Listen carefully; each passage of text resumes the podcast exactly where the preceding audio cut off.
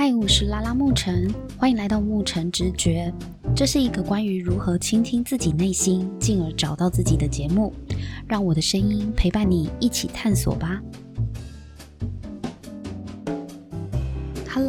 是沐晨，今天想要再来跟大家聊一下《职场老妈》这一部剧哦，因为我真的很喜欢这一部剧，它一共有五季，那现在在 Netflix 上面都可以看到这五季。我觉得这部剧呢，它让我获得了自信跟勇敢，去面对生活中即将到来的一些不确定性。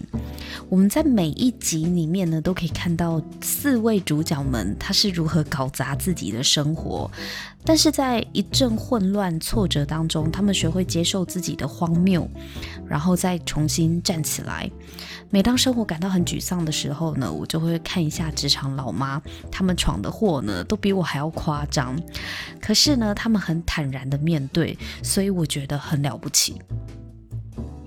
那到底他们有多荒谬呢？我接下来呢就会开始盘点一下哦，总共整理了呃，我觉得有四个蛮荒谬的地方。但是因为这四个我印象比较深刻的荒谬的片段，也让我重新去思考了一些事情，所以跟大家分享一下。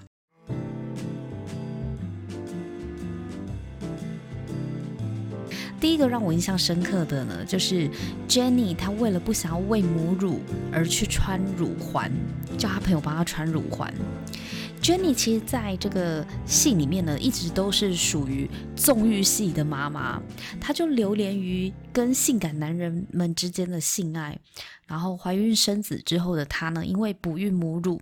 请了育婴假，在家跟老公一起带小孩，就让自己变成家庭主妇的生活。第一季的时候，一开始她的形象本来是这样，但后来才发现说，原来这种生活呢，扼杀了她某部分的灵魂。所以一开始 Jenny 的生活就过得很压抑，一直到她后来育婴假，呃，销假，然后重回职场上，她开始想要慢慢的找回自己。然后某一天呢，她就突然跟她好姐妹说，她想要穿乳环，即使忍着疼痛呢，也要戴上这个象征自己有身体自主权的乳环。我觉得这象征很精彩。一开始也是不太懂为什么是乳环，可是后来看到后面就会明白说，这是一种无声的抗议哦。抗议什么呢？因为自从生完小孩子之后，Jenny 的乳头她就背负着要喂母乳的责任嘛，就不停的要产出乳汁去喂养小孩，即使明明也有婴儿奶粉。可是 Jenny 的老公呢，是一个非常爱女心切的超级奶爸，连同对妻子呢也要求说，你要母乳喂养啊，这种圣母式的期待就压得 Jenny 喘不过气，所以呢，她在乳头上面穿环，基本上就没有办法挤奶了嘛，也没有办法亲喂母乳。这个乳头呢，终于是替自己服务了，而不是只是为了满足小孩而存在的乳头。我觉得人很妙哦，人总是要透过离经叛道的行为，才能够感受到不受制于人的自由。虽然最后呢，因为 Jenny 的乳头发炎很严重，所以她最后还是把这个乳环取下来了，因为有伤口嘛，没有好好照顾，她就发炎了。那她取下乳环，还是她老公帮她取下来了，因为她实在是太痛了，本来瞒着她老公去穿乳环，那。后来还是被她老公发现，所以两个人呢，就是感情之间出现了裂痕。因为她老公对于 Jenny 宁可穿乳环也不挤奶感到很困惑，那也怀疑说，你是不是在外面跟别的男人怎么样啊？不然为什么你要穿乳环呢？所以呃，中间当然还有很多的问题啦。不过最后这两个人是离婚收场。那离婚之后的 Jenny 呢，她就彻底的解放自我，她终于可以自由的跟其他男人约会啊、调情啊、性爱等等的，这才是她想要的生活。虽然没有解释她为什么当初要结婚生小孩，对，因为呃，她看起来就跟她老公是两个不同世界的人，而且这样看起来，她过去。结婚的这个选择可能也不是最适合他的，所以他就宁可离婚收场。而且啊，他很明显并没有很爱小孩哦，小孩对他来讲很像是一个需要额外照顾的附件，哦，一个附件而已。而且粗心大意的他还曾经把小孩独自留在车上，结果被路人报警检举哦。你看多么天真、多么夸张的一个妈妈。所以，呃，客观来说，我觉得他真的没有兴趣，也不太适合当妈妈。在照顾小孩上面，他没有花太多的心思。可能有些妈妈看了 Jenny 的荒唐事迹，会气得牙痒痒的，觉得他们不负责任啊！怎么会有人当母亲当成这样？不过呢，有一集在他女儿的生日派对上面呢。女儿不幸掉入泳池，她是立刻跳下去救小孩的。虽然这一幕没有多余的台词，但是却是让人家看到她做母亲这个本能哦。她其实还是爱小孩的，就是爱小孩，但是呢，呃，有多爱又是另外一回事了。就是我觉得这个行为用行为来证明爱的这件事情本来就不是很公平。对，我，我只能说，呃，Jenny 她。没有兴趣跟没有太多热情在照顾小朋友上面，可是你说他不爱他女儿吗？倒也未必，只是说他能够付出的时间跟付出的爱，可能没有像其他的妈妈那么多啦，甚至没有像他的前夫，他前夫就是一个超级奶爸，就是非常非常适合照顾小孩的爸爸。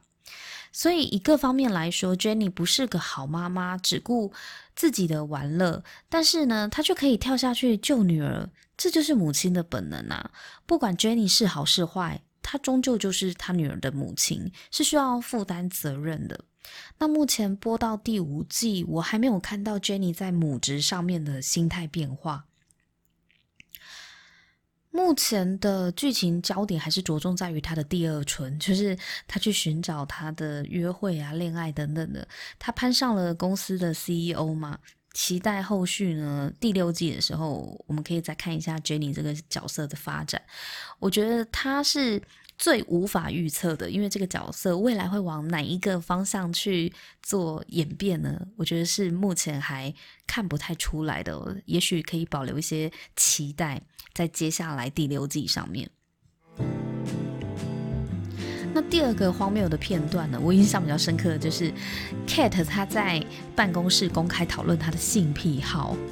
虽然说国外的性教育是一直都很开放的啦，对性议题也不避讳谈论。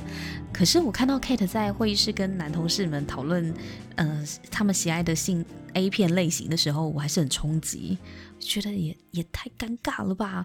只有 Kate 一个女生呢。最后 Kate 说出她自己喜欢看色情动画片，还会模仿里面的女主角一只兔子的腔调。没想到男同事看到她模仿，而且。色情动画片，他们就很像看到鬼一样，很惊讶的，而且带有一点鄙视的那个眼神，就看着 Kate，让 Kate 很受伤。我觉得一般人应该是不会像 Kate 这样在公司谈论自己的性癖好，即使是欧美对于性话题的态度是比较开放的，但是 Kate 的行为呢，仍然让人很傻眼，真的是超尴尬的。不过，在对客户提案上面呢，Kate 还是保有他专业犀利的这个能力哦，还有强势的说服技巧，所以不影响同事对他工作能力上的肯定啦。这就是他强大的职场力。第三个荒谬的片段呢，是 Kate 某一次呢，他就把裸照误传给了他儿子学校的妈妈群组。哇塞，这个真的是超震撼的。她本来是想要跟她久违的老公去调情，她本来是拍了裸照，然后想要犒赏 Nathan，就是她的老公。但是她当时不知道在忙什么，还是慌慌神。反正呢，她老公就说没有收到裸照，她就想说奇怪，我下午明明就传给你啦，我还以为这是我们之间的那个小调情啊。结果没想到她老公说没有啊，他真的没有收到。后来才发现说他竟然误传给学校的妈妈群组了。然后隔天送他的小朋友去上学的时候，还要跟这些妈妈见面打招呼，大家都用异样的眼光看着 Cat。这种瞎报的事情，如果是发生在我身上的话，我大概就会躲起来一一整个学期都不会去学校。这真的超丢脸诶，应该是没脸见人了吧？可是，呃，我觉得心理素质强大的 cat，或者是说自我催眠能力很强大的 cat 呢，他就是一笑置之，甚至还正经八百的说，这个是为了要提醒各位妈妈们啊，要注重自己的身体器官有没有病变。看到这边整个笑歪，那个是一个他的菊花裸照，我觉得他真的是太会凹了，凹太硬了。但是这就是他的专业啊，公关危机处理的专业能力。有时候我蛮羡慕这个公关能力强的人。我我觉得公关力跟行销力是不同的专业。行销它是在包装一个客观的事实，主要是在呈现好的一面，进而促使呃听众或者是 TA 诱发行动嘛。那公关呢，它是去处理。不堪的丑闻或是负面形象的危机应对啦，比方说，当一件很糗的事情发生的时候，公关就要判断如何因应，然后把伤害降到最低。我觉得这是有别于行销力的另外一种专业能力。所以在生活当中拥有公关力，我觉得也不错啊。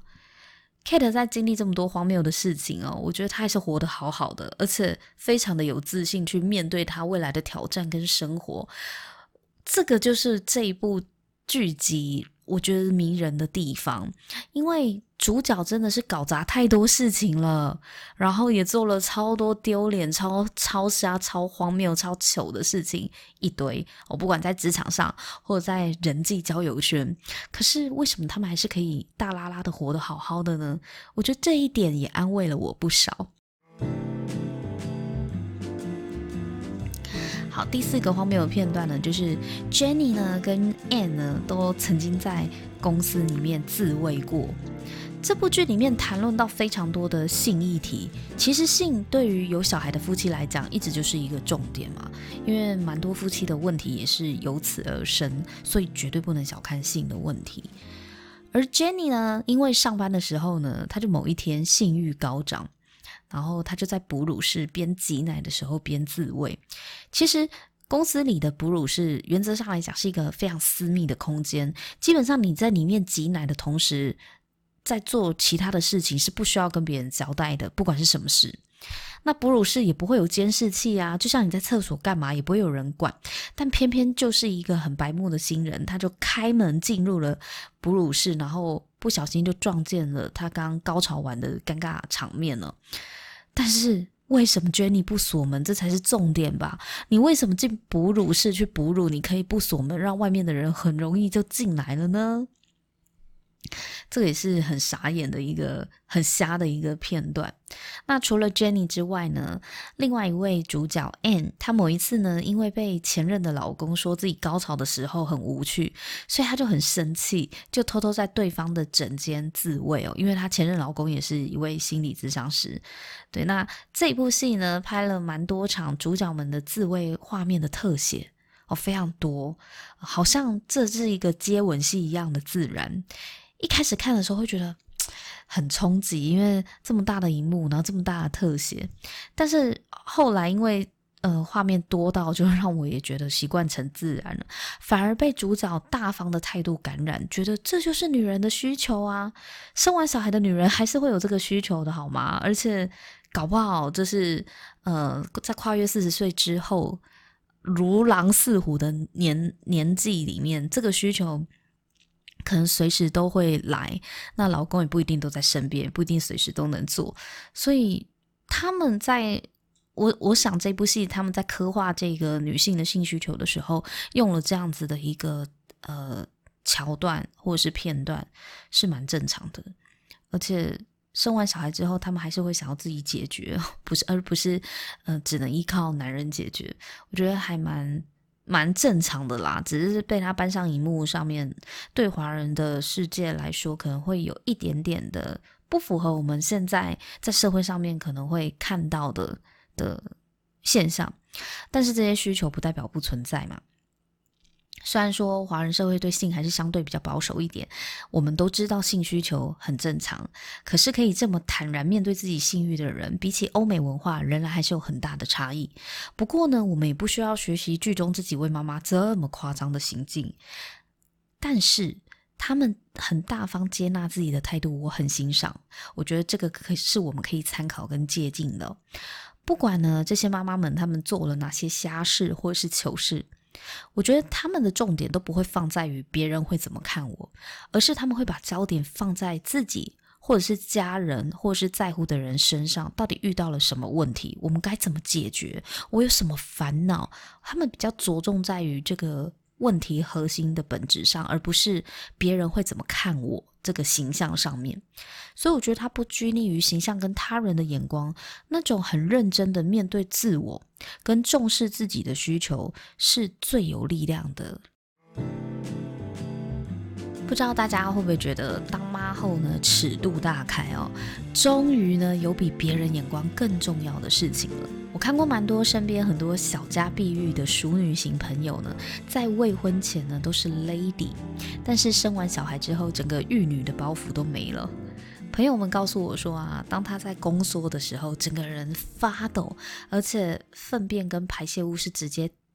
大在那个待产的病床上面，是老公帮她处理跟清洗的。那在生产的时候，私密部位被医生跟护士都看光了哦。当时呢，只想要赶快把小朋友生出来，根本就没有什么顾忌。因为你你知道，女人在那个待产房，然后正在阵痛宫缩的时候，还要检查开机子的时候，那时候根本什么形象都没了，好吗？只希望母子均安，呃，平安顺产。那生完孩子之后，因为亲喂嘛，有有些人会母乳亲喂，所以有时候带小孩外出呢，也是一条哺乳巾罩着，然后就直接在公园椅子上面哺乳，然后大方的迎向跑过去的慢跑阿伯投射过来的目光，这都是很正常的事情。像我我自己呢，我曾经带着我我八个月的女儿出门去托婴中心，因为要把她送去托婴中心，结果她在车上，我抱着她，她就突然大便。嗯，大便多到从尿布旁边渗透出来，沾到我整个衣服裙子都是，非常的臭，而且又脏。而我人呢，就抱着他站在公司的门口。等等，我还要再去开会，所以呢，把他送上去托婴中心之后，我就立刻冲去附近的大卖场女装店，随便买了一件就是看起来蛮正式的衣服。我只希望我身上的屎味赶快散去，然后呢，保持从容的回到办公室哦。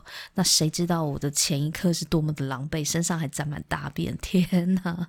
以前单身熟女的时候，会觉得形象跟面子很重要，会在意自己美不美、讨不讨喜、有没有个性、俗不俗气。但是当妈妈之后啊，会发现小孩子的安全健康啊，比别人怎么看我还要重要。我有看过有些男生呢，他单身的时候，他们会很不好意思跟店家要求东西哦。有时候叫他跟服务生多说两句呢，他都会觉得很不好意思，觉得好像在打扰别人，很像在麻烦别人。我不知道，有些人就是会这样想。但是呢，这些人成为爸爸之后呢，他他们带小孩子出门，为了他的小孩呢，他会多了很多机会要去跟店家接触。